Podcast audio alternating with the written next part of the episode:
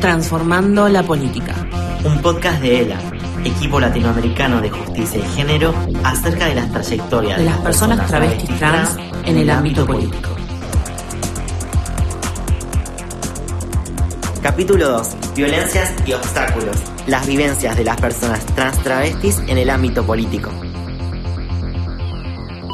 A lo largo de la historia argentina, las personas travestis trans fuimos discriminadas y excluidas de la participación política. Los avances de esta materia son el fruto de la acción de organizaciones del colectivo que lucharon por décadas para hacer oír su voz e impulsar liderazgos. Frente a discursos discriminadores que continúan, nos excluyen y nos silencian, resulta sumamente relevante que el ejercicio de nuestros derechos en los asuntos públicos sea visibilizado y difundido. ¿Por qué no las personas travestis no podemos discutir, ocupar lugares de decisión y de poder? Si hemos demostrado que fuimos capaces de transformar nuestras vidas, de armar leyes, de hacer políticas públicas, hay todo un daño que se ha causado contra nuestro colectivo que hay que repararlo. Hola a todos, todas y todos. Mi nombre es Molione, pero me pueden decir Molly. Soy activista transmarrona y les doy la bienvenida al segundo capítulo de Transformando la Política, un podcast de ELA, equipo latinoamericano de justicia y género, acerca de las trayectorias de las personas travestis trans en el ámbito político. Recién escuchamos las palabras de Diana Zacayán, una de las principales activistas del movimiento de los derechos humanos y de la inclusión social de nuestro colectivo en la región y nos introduce a este segundo capítulo en el cual vamos a conocer nuevas voces, voces trabas, relatos en primera persona que dan cuenta de la discriminación, el estigma y los desafíos en materia de violencia política hacia las personas travestis trans. Natalia Gerardi, directora de ELA, nos cuenta la visión de la organización en este sentido. Desde ELA creemos que la política tiene que ser una herramienta para mejorar la democracia. Y la democracia es mejor cuando es más plural, más diversa, cuando permite la presencia y la representación de voces e intereses distintos. Y para eso necesitamos que haya personas diversas. Entonces, es imposible pensar en una democracia inclusiva, plural, legítima, si excluye a las personas y las identidades travesti trans. La violencia política por razones de género es ese conjunto de actitudes, manifestaciones, formas de discriminación, de exclusión, de violencia, hostigamiento que se da especialmente hacia las personas travestis trans y a las mujeres en el ejercicio de la función política. Charlamos con diversos exponentes y referentes travestis trans para escuchar en primera persona sus vivencias y experiencias en los ámbitos de la política en distintos puntos de la Argentina. Me llamo Tomás Antonio Máscolo y me siento identificado como un varón trans. Empecé a militar a los 19 años en la agrupación de mujeres de Pan y Rosa, luego de haber transitado un aborto clandestino. Ahí dije, esto no le puede pasar a ninguna persona más y además porque había un desconocimiento muy grande alrededor del aborto en, en hombres trans y ahí dije, tengo que activar. Me llamo Luana Marian López Reta, tengo 56 años, soy mujer trans. Hay una, hay una definición que está eh, directamente en la ley de violencia contra la mujer que establece que una de las formas de violencia de género es la violencia política. ¿Qué entendemos por violencia política? El agravio, la discriminación, la vulneración de derechos, la exclusión en los ámbitos de política, es decir, no permitir el discurso, no permitir la participación en las listas, no permitir el acceso a un debate, no dar lugar a que una de nosotras debata. Ese tipo de cosas son lo que en definitiva constituye, o lo que entendemos que constituye la violencia política. No es que va a venir un diputado a pegarte.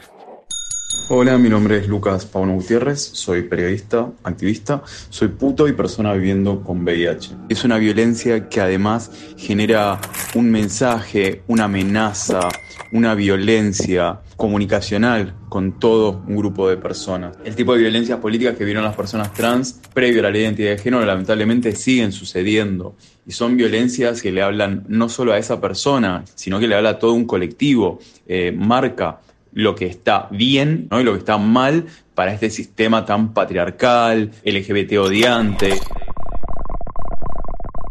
Tal como lo expresa Lucas Fauno, que es editor en la agencia Presentes y columnista de radio en Rock FM, las diversas violencias políticas en el ejercicio de la vida política de las personas travestis trans se experimentan, se vivencian y se luchan todos los días en distintos espacios en todo el país, así como en el resto del mundo. Luana López Reta, quien trabaja como analista de sistemas y se incorporó recientemente en el Ministerio del Interior como administradora Linux, un puesto para el que tiene más de tres décadas de experiencia, también es integrante de la organización Neliomar y coordinadora del área de género y diversidad de APDH. Como ella, muchas personas travestis trans viven muchos actos de discriminación y diversos tipos de violencia, fundamentalmente por los prejuicios que existen en la sociedad. Saisa Kayan, activista trans no binaria, es coordinador del movimiento antidiscriminatorio de liberación. Escuchamos sus experiencias acerca de por qué suele pasar esto. Primero lo que va a haber es un ninguneo hacia las capacidades, pues siempre se pone en tela de juicio, pero si no tuvo acceso a educación, no esto, lo otro, ¿qué va a poder aportar? ¿En qué va a laburar? ¿De qué proyecto va a hablar? Entonces, desde ese lugar hay un ninguneo por no ser académicas o porque la mayoría no es académica. La realidad es que muchas veces por ahí desde territorio se tiene mucha más noción y más conciencia de lo que es necesario que desde la academia. Lo que no hay que hacer es ningunear justamente a quien no, no es, no tiene formación académica porque puede tener muchísimo para aportar. Yo creo que esto es un poco como el hacernos creer que estamos dentro, ¿viste? Eh, y tratarnos después como incapaces o, o, que, o que no sabemos. Esa es la peor de las violencias. Además es todavía del, el que responde de esta forma, que dice, vos hasta acá llegas y el resto lo termino hablando con quien sabe.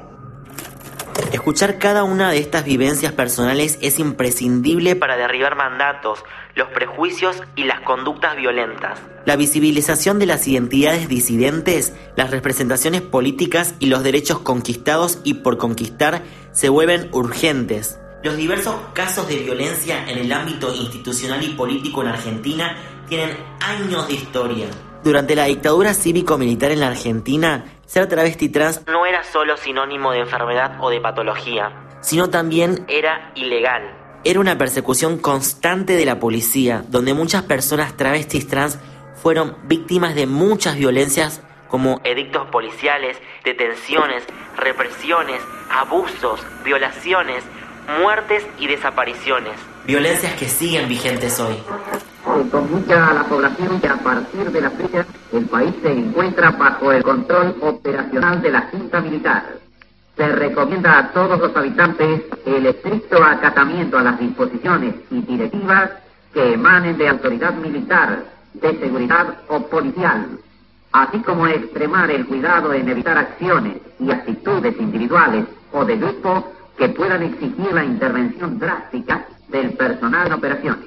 Firmado Jorge Rafael Videla, teniente general, comandante general de ejército. Emilio Eduardo Macera, almirante, comandante general de la Armada. Orlando Ramón Agosti, brigadier general, comandante general de la Fuerza Aérea. Por años, la persecución estuvo amparada por los códigos contravencionales, de faltas y de edictos policiales, en los que estaba prohibida la homosexualidad escandalosa, la prostitución y exhibirse en la vía pública o en lugares públicos vestidos o disfrazados con ropas del sexo contrario. Era una manera de restringir no solo nuestra libertad, sino también nuestro derecho a ser.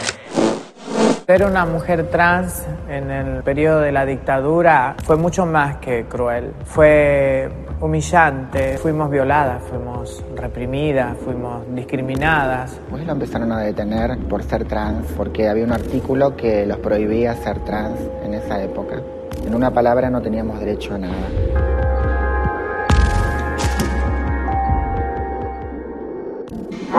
En los años 70, la Dirección de Inteligencia de la Policía de la Provincia de Buenos Aires, DIPBA, realizó tareas de persecución y espionaje a las personas que no encajaban con la identidad masculina o femenina socialmente impuesta.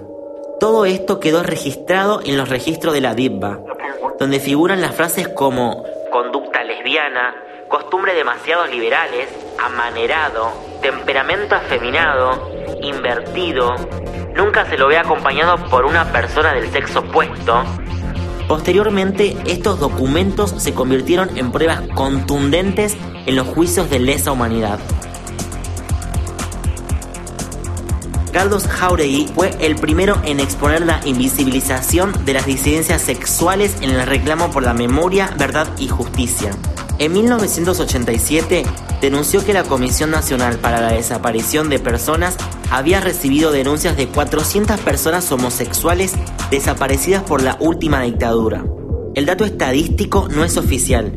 Tal como cuenta Jauregui en su libro La homosexualidad en la Argentina, no figura en el informe de la Comisión Nacional sobre la Desaparición de Personas nunca más. Nuestra lucha es y será siempre visibilizar la persecución que sufrimos en ese entonces y la indiferencia que vivimos hoy hacia nuestras identidades. Por eso sostenemos la cifra 30.400 compañeros detenidos desaparecidos. Necesitamos reivindicar la memoria de esos compañeros y recordar que la memoria no es un privilegio heterosexual. Hay numerosos relatos de sobrevivientes travestis trans que expresan lo terrible y humillante que fue la dictadura militar, como Valeria del Mar Ramírez, que fue la primera travesti en ser querellante de una causa de lesa humanidad. O las compañeras de Rosario, que en el 2018 recibieron la reparación histórica del gobierno de Santa Fe y quienes hoy llevan adelante el archivo de la memoria trans. Claudia Pía Baudraco, reconocida luchadora y militante, junto con María Belén Correa, tuvieron la idea de crear un espacio donde se encuentren estas voces y las experiencias de las personas travestis trans durante la dictadura. Tras la muerte de Claudia, Belén decidió crear este proyecto que tanto soñaba materializar juntas. Crear un archivo para reconstruir las memorias, las vivencias y el pasado contado por las sobrevivientes que están exiliadas y las pocas que continúan viviendo en Argentina un espacio para la protección, la construcción y la reivindicación de la memoria política y social trans. Contiene un acervo de más de 10.000 documentos que incluyen memorias fotográficas, fílmicas, sonoras, periodísticas y diversas piezas museográficas, DNIs, pasaportes, cartas, notas, legajos policiales, artículos de revistas, diarios personales y objetos. La política documental del archivo adhiere a la lucha contra la transfobia, el trabajo para la formación educativa y la inserción social laboral de las personas trans, así como la denuncia de todo tipo de transfobia institucional o social. La aprobación de la Ley de Identidad de Género en el 2012 fue un hecho que realmente marcó un antes y un después dentro de nuestro colectivo nos encontró más unidas y organizadas, conquistando derechos y ocupando espacios de militancia para transformar esta realidad. Desde principios de los 90, las estrategias para alcanzar la visibilidad ocupan un lugar prioritario en la agenda política de las asociaciones travestis trans. Es por esto que la principal estrategia consiste en la participación en la Marcha del Orgullo LGBTIQ, que se realiza cada año en todas las ciudades del país. Acciones como el archivo y la Marcha del Orgullo son ejemplos claros de política para la visibilización de la historia trans travesti. También se emprendieron talleres, jornadas, congresos y cursos de capacitación para dar a conocer las condiciones de vida y la vulnerabilidad a la que nos enfrentamos como colectivo. Gracias a estos espacios se tejieron alianzas con otras organizaciones de base como el feminismo y con diferentes áreas de los organismos del Estado para incidir políticamente y colaborar en la conformación de políticas públicas. Los encuentros nacionales de mujeres se encuentran en la historia de nuestras luchas como un hito anual de organización que se multiplica.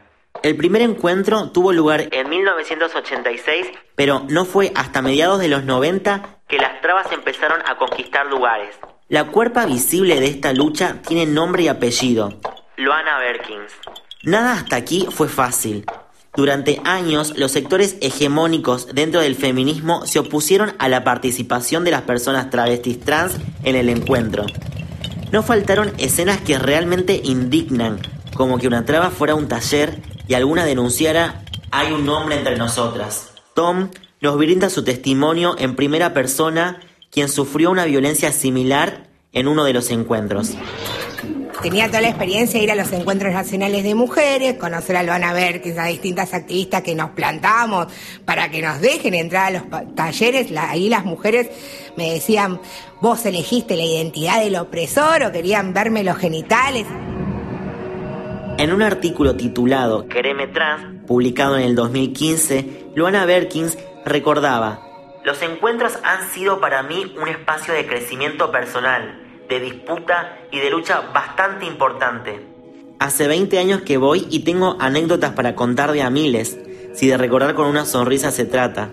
En varias oportunidades se debatió si las travestis podíamos ir, y en medio de uno de esos debates, una señora de 80 años levantó la mano y dijo, a mí no me importa si ella es hombre o mujer. Yo vine acá porque nunca supe lo que es un orgasmo. Fue tan espectacular la síntesis, nos puso enfrente de tantos tabúes que fue brutal el efecto histórico. Finalmente, la alianza con el movimiento feminista se concretó. Hoy nos retroalimentamos y afirmamos que sin las travestis no hay feminismo. Obviamente que cuando una mujer y una compañera trans tiene que ingresar a, a, ocupar un espacio de poder y en la toma de decisiones, claramente que no son iguales. Está a la vista. De hecho, en la mayoría, por lo menos acá en la provincia en donde yo trabajo y recorro, que es, que es la primera sección electoral, sacando Moreno, en el resto de los municipios, no tenemos compañeras trans en las direcciones o en las subsecretarías este, de políticas de, de diversidad y género. Lo ocupan las mujeres y también lo ocupan hombres. Claramente que no es lo mismo. En palabras de Victoria Izquierdo, activista y militante trans, la participación política travesti trans es fundamental para una perspectiva de género y diversidad plural e integral. Si bien hubo grandes avances, hay ciertas prácticas que se siguen legitimando como violencia política. Una de ellas es la dificultad para que las personas travestis trans puedan tener acceso a los puestos de alta dirección. La invisibilidad es el resultado de la ausencia de leyes y códigos visibles que imponen semejante limitación. Desde un principio se utilizó el concepto de techo de cristal para hacer referencia a las barreras que las mujeres y las disidencias tienen para avanzar en la escala laboral, que no son fácilmente detectables, pero suelen ser causa de su estancamiento. El techo de cristal es una metáfora que designa un tope para la realización de las mujeres y las disidencias en la vida pública, generado por los estereotipos y las construcciones culturales de las sociedades a través del tiempo. ¿Es acaso este el problema con el que se enfrentan las personas trans y travesti en su inclusión a la política?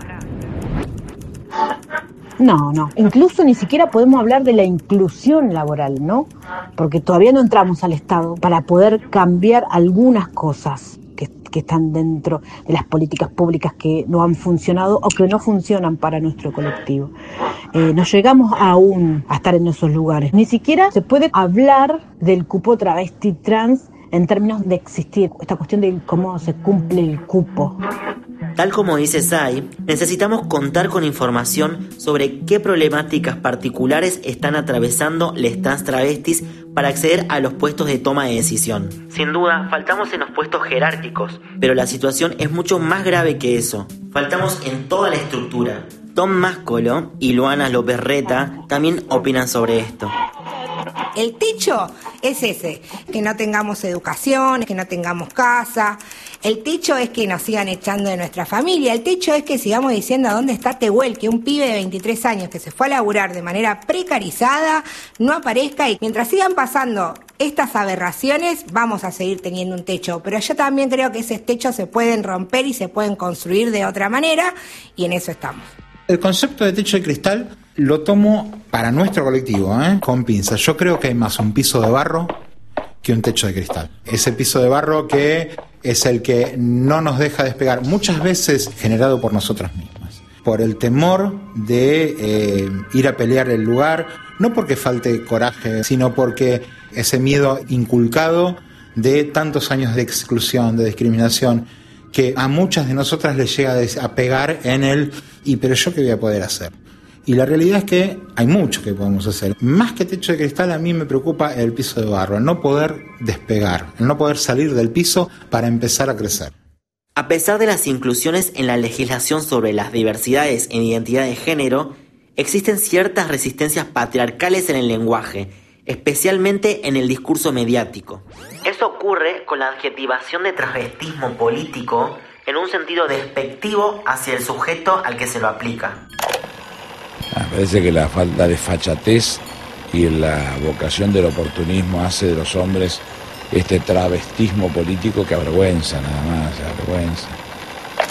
Es extraño cómo tanto en medios hegemónicos como contrahegemónicos, en columnas y análisis de actualidad, no falta la calificación de transvestismo político a quienes muestran un cambio en sus adhesiones, lineamientos o convicciones al votar una ley o hacer una declaración pública.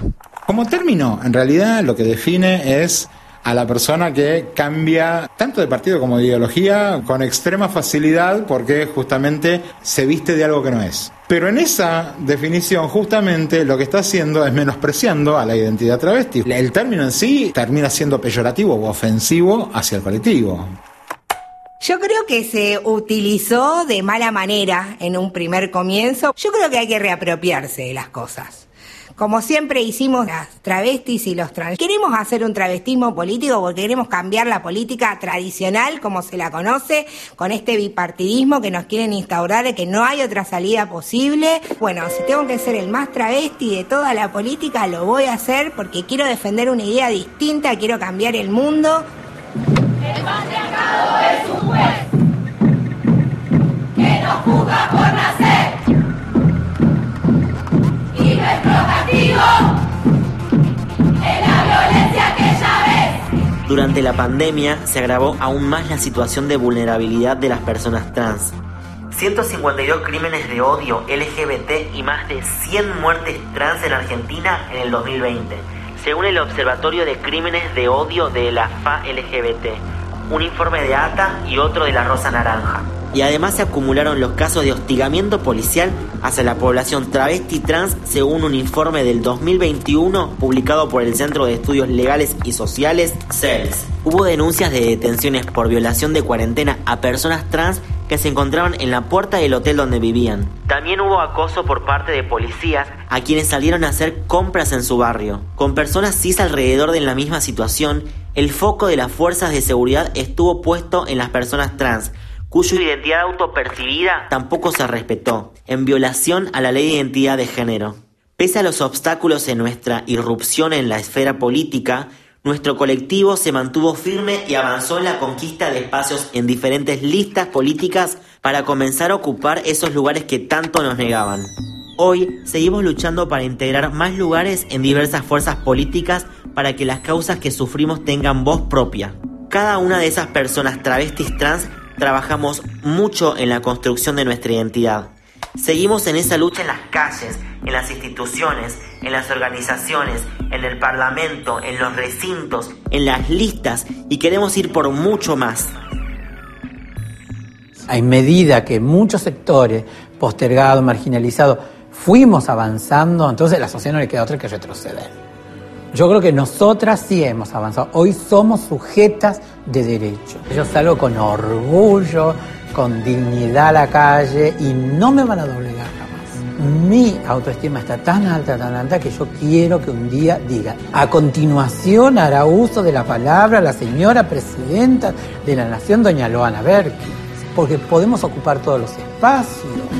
Llegamos al final de este segundo capítulo de Transformando la Política. En el siguiente y último capítulo de este podcast abordaremos cómo las personas trans travestis están haciéndose su espacio dentro del ámbito político y cuáles son las iniciativas y herramientas que todos, todas y todos debemos empezar a adoptar para incluir a más personas trans en lugares de toma de decisión.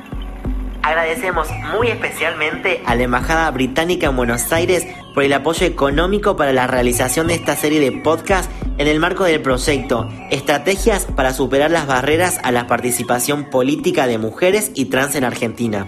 Al Bachillerato Popular Travesti Trans Mocha Celis por su asesoramiento y a todas las personas que son parte de este podcast que con sus voces nos permiten dar a conocer la realidad de un colectivo, porque, nuestra historia ya no la cuentan otros, la contamos nosotros. Muchas gracias por estar y te invitamos a escuchar el próximo capítulo.